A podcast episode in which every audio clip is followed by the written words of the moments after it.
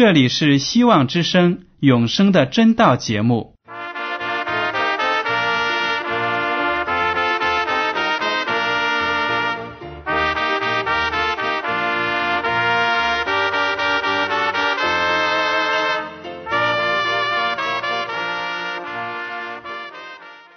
亲爱的听众朋友们，你们好，我是艾德，很高兴今天能和你们在永生的真道这个栏目中见面。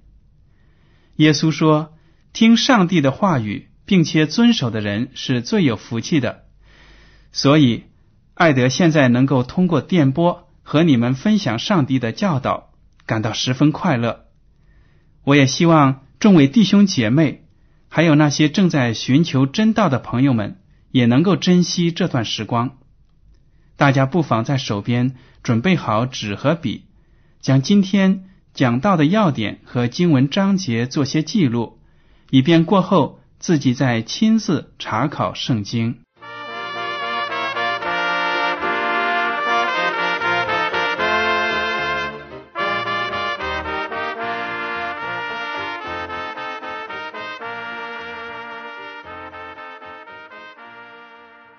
听众朋友们，今天呢，艾德要和你们讲的是圣经与酒。大家都知道，因为饮酒而造成的社会问题呢，在许多国家都是很严重的。在美国，合法的最低饮酒年龄是二十一岁，但是呢，许多青少年还是会用各种手段和途径搞到啤酒或者其他的烈性酒。每年发生在美国的所有谋杀案、自杀案和意外死亡事件中啊，几乎一半都涉及到酒精饮品。酒精每年在美国至少要夺去十万人的生命，比毒品引起的死亡人数高二十五倍。那么，我们再看一看中国的情形如何呢？其实啊，现实也是让我们心情沉重的。在中国，我们都知道，尚且没有一项全国性的法律限定最低合法饮酒的年龄。除了在深圳等极个别的大城市有地方性的条例之外呢，在其他绝大多数地区，酒类可以出售给任何年龄阶层的人。而我们中国人又把喝酒当成交朋友、联络感情的手段。认为呢，不喝酒就办不成事，所以我们都看到酒桌之上上演的一幕幕敬酒啊、劝酒、斗酒，还有逼酒的丑剧，令人是心惊胆战、应接不暇。很多时候，本来是很开心的宴会呢，因为酒精的麻醉，借酒撒疯，就变成了碗碟四飞的战场。主人和客人，客人和客人，因为一句话不投机，就可以大打出手。这样的闹剧真是多得数不胜数。相信听众朋友们可能或多或少也见证过。而青少年聚集在一起酒后闹事的案件呢，每年都在全国各地发生。不知道有多少年轻的生命和光明的前途因此也被断送了。尽管如此，各种品牌的酒的生产商呢，还是毫不吝啬的花费巨资，在国家和地方的各大电视节目中，在黄金时段播出那些自吹自擂的广告来吹捧自己的产品。那么，生活在一个弥漫着酒文化的国度里的基督徒们，我们应该怎样对待饮酒这个问题呢？圣经里有没有给我们有关酒的指示呢？有的，圣经中评论酒的经文确实也是不少的。但是呢，我要跟大家讲的是，如果我们不就这些经文做一番深入的调查和研究的话呢，我们可能在读了之后感到非常的困惑，因为从字面上理解的话。圣经中的有些经文对持久是有谴责和批评的态度，而另一些经文呢，则是持包养的态度，似乎是圣经中不该存在的矛盾现象。那么，我们当怎样看待这个问题呢？好了，今天的讲到的内容呢，就是要探讨一下圣经是怎样评论酒的。首先呢，我们来看一些经文，这些经文呢都是批评饮酒的。在旧约的立位记第十章八到十一节，耶和华小谕亚伦说：“你和你儿子进会幕的时候，清酒。”浓酒都不可喝，免得你们死亡。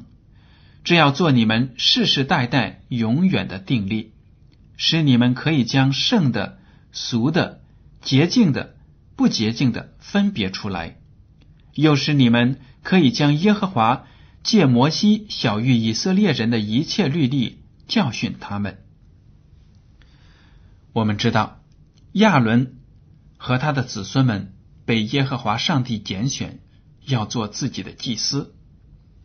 立位人呢，被要求不可以喝酒，不管是清酒、浓酒，都不可以喝。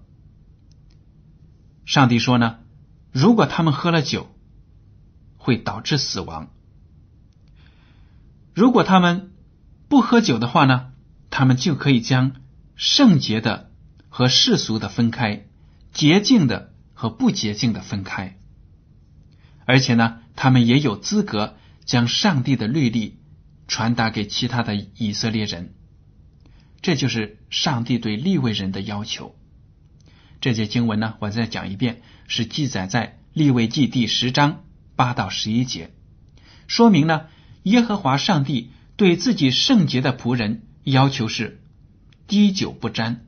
不能够喝酒。我们再来看一下《士师记》第十三章三到五节。耶和华的使者向那妇人显现，对他说：“向来你不怀孕，不生育，如今你必怀孕，生一个儿子。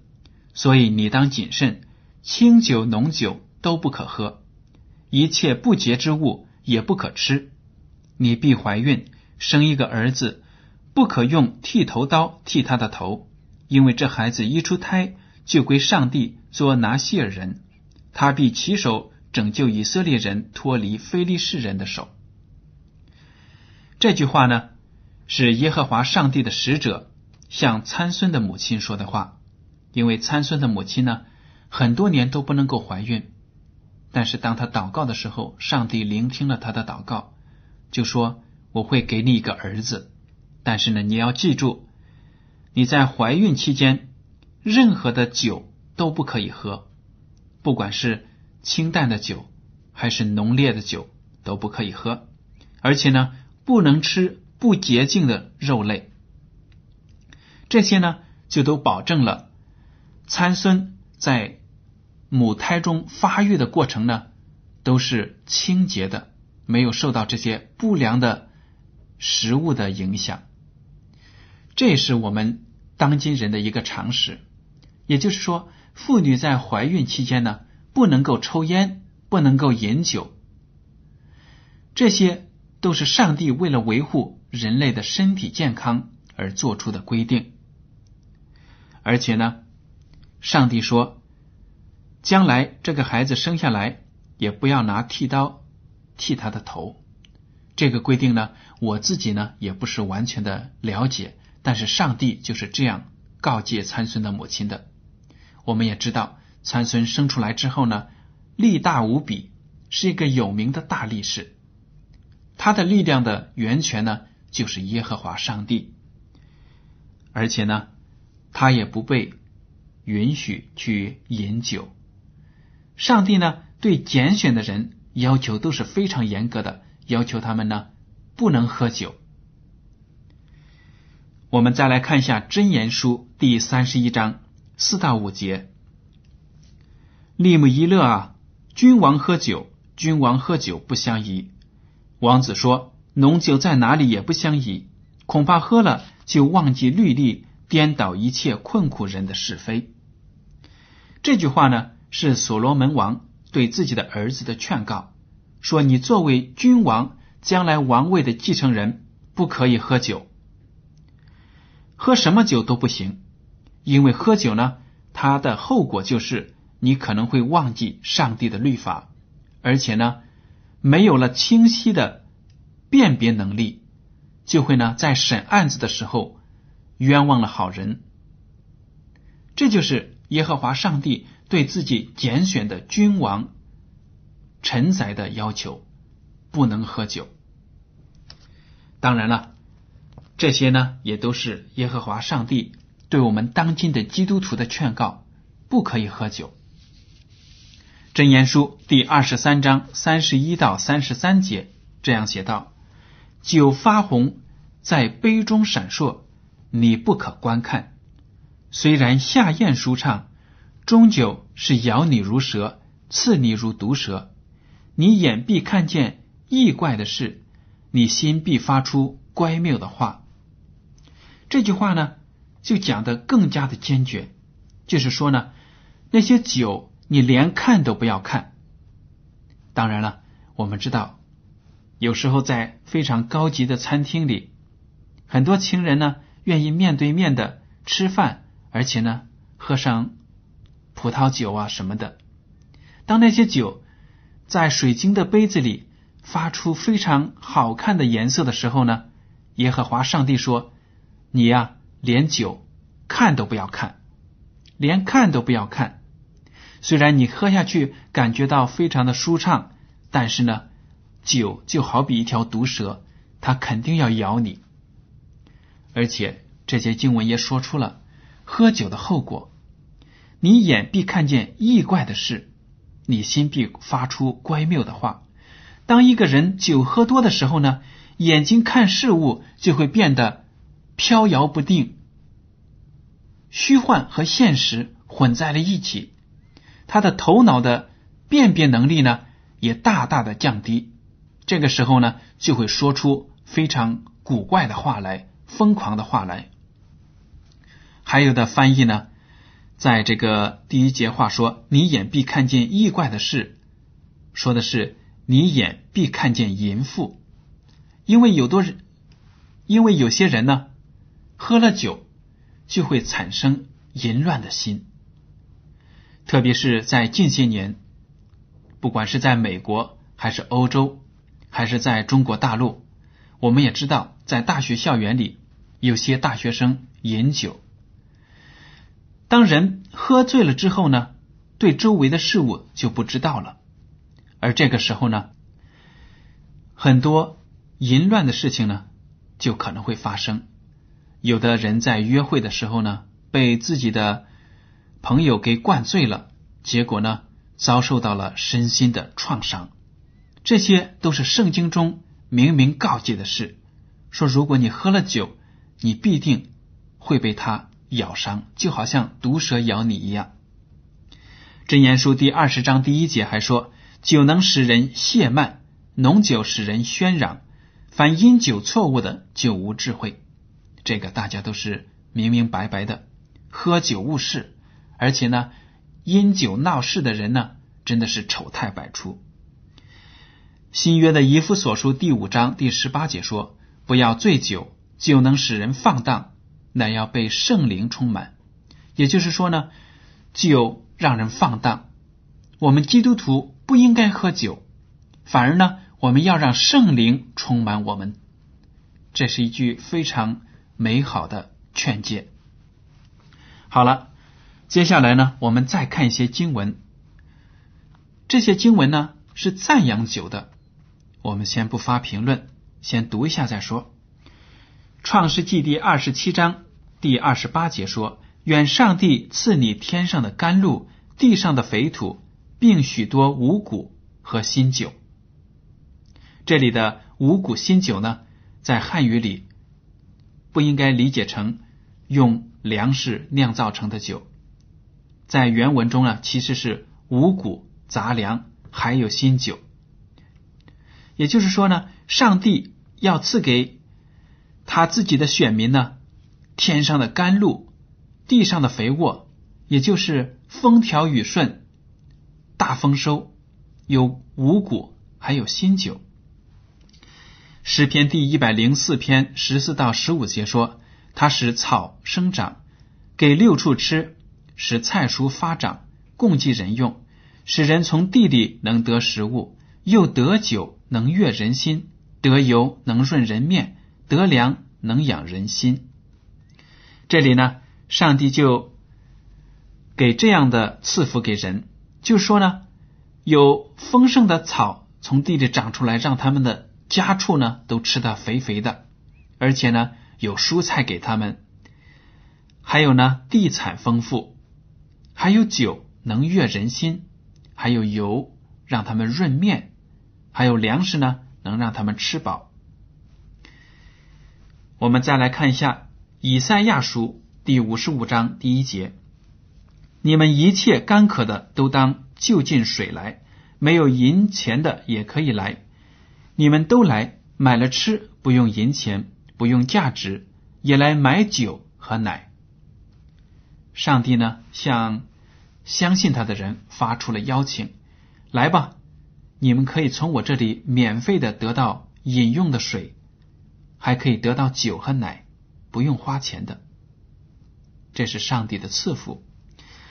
我们再来看一下阿莫斯书第九章第十四节：“我必使我民以色列被掳的归回，他们必重修荒废的城邑居住，栽种葡萄园，喝其中所出的酒，修造果木园，吃其中的果子。”这里呢，也提到了那些被掳掠的以色列人回家呢，可以得到。葡萄的丰收可以喝其中的酒。我们再来看一下新约的约翰福音第二章十到十一节，对他说：“人都是先摆上好酒，等客喝足了，才摆上次的。你倒把好酒留到如今。”这是耶稣所行的头一件神迹，是在加利利的加拿行的，显出他的荣耀来，他的门徒就信他了。听众朋友们，我们以上读到的五处经文呢，都是赞扬酒的。这样呢，有些人就真的感到困惑了。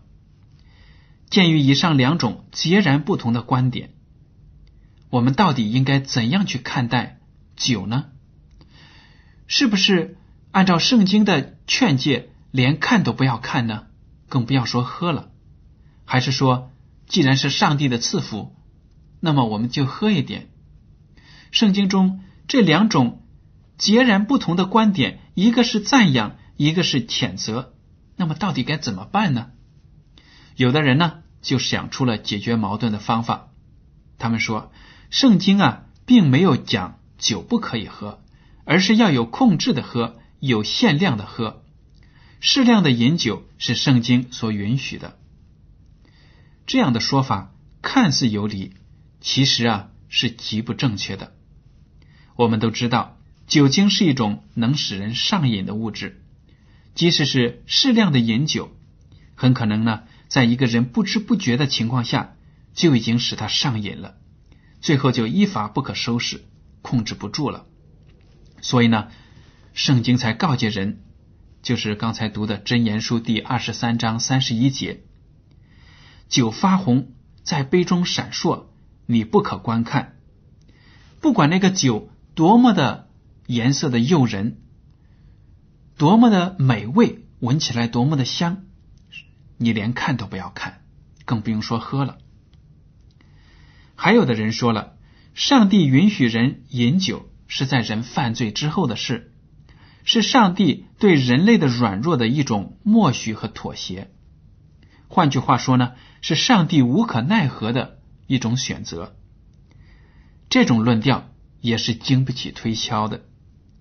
圣经中有经文非常积极的赞扬酒，称它是来自天上的恩赐，这就和消极的无可奈何的妥协根本不相称。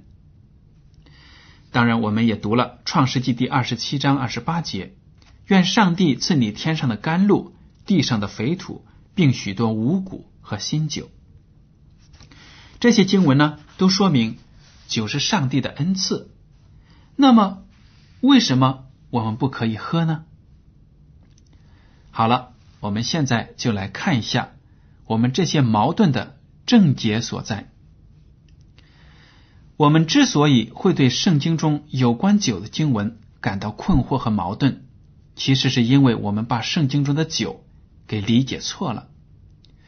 我们一看到“酒”这个字呢，就只联想到那些经过发酵后提炼而成的含有酒精的饮品。这种出发点根本就是错误的。如果我们的出发点错了，我们就到达不了自己的目的地，就会得出。不正确的结论。原来呀，“酒”这个字在希伯来语和希腊语中都是指的葡萄汁，无论是清纯的葡萄汁刚从葡萄里挤出来的，还是经过发酵后变成了酒的葡萄汁。在这个希伯来语中，这个词是 “yain”，在希腊语中是 “oinos”。都是葡萄汁的意思，不管是新鲜的葡萄汁，还是发酵后变成了酒精的葡萄汁、葡萄酒，都是在圣经中都被翻译成了中文的“酒”这个字。所以呢，我们应当看到，当圣经赞美酒的甜美和它带给人的欢乐时，指的是没有经过发酵的葡萄汁。而当经文谴责酒以及因酒误事的行为时呢，指的就是那种经过发酵后的葡萄酒。这个我是可以理解的，因为我的儿子呢才一岁多，他特别的喜欢喝葡萄汁。当我们从商店里给他买一桶纯葡萄汁的时候呢，他可以一口气喝上一大杯，真的就好像圣经中所说的一样，那个葡萄汁呢。让他的心欢悦。以赛亚书第十六章十到十一节这样说：“从肥美的田中夺去了欢喜快乐，在葡萄园里必无歌唱，也无欢呼的声音。踹酒的在酒榨中不得踹出酒来，我使他欢呼的声音止息。因此，我心腹为摩雅哀鸣如琴。”这句话呢？是耶和华上帝对摩雅人的咒诅，因为摩雅人背离了上帝。耶和华上帝就说：“我会把他们的欢喜和快乐都给夺走，他们的田地呢不会生产庄稼，他们的葡萄园里也不会产葡萄，而且呢，紧接着就说：踹酒的在酒榨中不得踹出酒来，因为没有了葡萄。”怎么能够把葡萄汁挤出来呢？从这句经文呢，我们就可以看得出，这个从葡萄中踹出来的酒就是葡萄汁的意思。大家说有没有道理呢？因为我们也看到了，在西方有些国家呢，欧洲啊，比如说法国和意大利，他们盛产葡萄。当他们的葡萄丰收的时候呢，他们就会把这些葡萄呢放在。大木桶里，男女老少呢都会跳进去，不停的踹呀，把那些葡萄汁榨出来。这就是圣经中说的酒，也就是纯正的葡萄汁。那么，经过发酵后含有酒精的那些葡萄酒啊，是圣经所谴责的，因为酵在圣经中代表罪过。败坏和谬误。马太福音第十六章第六节，耶稣对他们说：“你们要谨慎，防备法利赛人和撒都该人的教。”十六章第十二节接着说：“门徒这才晓得，他说的不是叫他们防备丙的教，乃是防备法利赛人和撒都该人的教训。”原来呀，这些法利赛人、撒都该人还有文士呢。有自己的一套理论，背离了上帝的教导。他们用这些理论迷惑了以色列的许多百姓。耶稣基督就把他们的教导比喻成比喻成教。在这，我们就可以看得出，教呢在圣经中代表了罪过、败坏和谬误。旧约中关于教的指示还有，出埃及记第十二章第八节说，当夜要吃羊羔的肉，用火烤了，与无酵饼和苦菜同吃。第十二章第十五节说，你们要吃无酵饼七日，头一日要把酵从你们各家中除去，因为从头一日起到第七日为止，凡吃有酵之饼的，必从以色列中剪除。这样的教训呢？就说明了教在耶和华的眼中呢是非常败坏的罪过的事物，所以呢，在逾越节和除教节期间呢，以色列人不允许吃用酵发酵形成的面包，还有呢，不允许喝含有酒精的饮料。耶稣基督呢，也曾经通过新酒和新皮带的比喻教导我们。更新自己，用全新的头脑去接受纯正的福音。马太福音第九章十七节说：“也没有人把新酒装在旧皮袋里，若是这样，皮袋就裂开，酒漏出来，连皮带也坏了。唯独把新酒装在新皮袋里，两样就都保全了。”原来啊，从葡萄里刚刚挤出来的葡萄汁，要经过过滤，或者呢？要被煮熟了之后才可以保存，而且呢，新的葡萄汁要装在新的皮袋里。如果旧的皮袋里里面有促使发酵的物质还遗留在那里，那么刚刚放进去的新的葡萄汁呢，要不多久也会发酵变质了，变味道了。这就是耶稣基督的教导。如果我们接受福音的时候，也必须。把自己的思想呢变换成新的皮带，不能让我们旧有的思想还保留着。这样呢，福音进到我们的脑子里，也会因为旧的思想呢而变质变味。所以啊，新的葡萄汁不可以和旧的皮带放在一起，而新的福音也不可以和我们旧的思想、罪恶的思想。放在一起，这就是耶稣基督给我们的教导。当然，我们也知道，在现实生活中，我们在圣餐礼中所运用的纯葡萄汁和无酵的饼，都是象征着无罪的耶稣基督的。这些呢，我们在以后继续的谈。好了，今天的永生的真道节目到此就结束了。您如果对今天的讲题有什么想法，就请写信给我。我的通讯地址是香港九龙中央邮政总局信箱七零九八二号，请署名给爱德收。再见。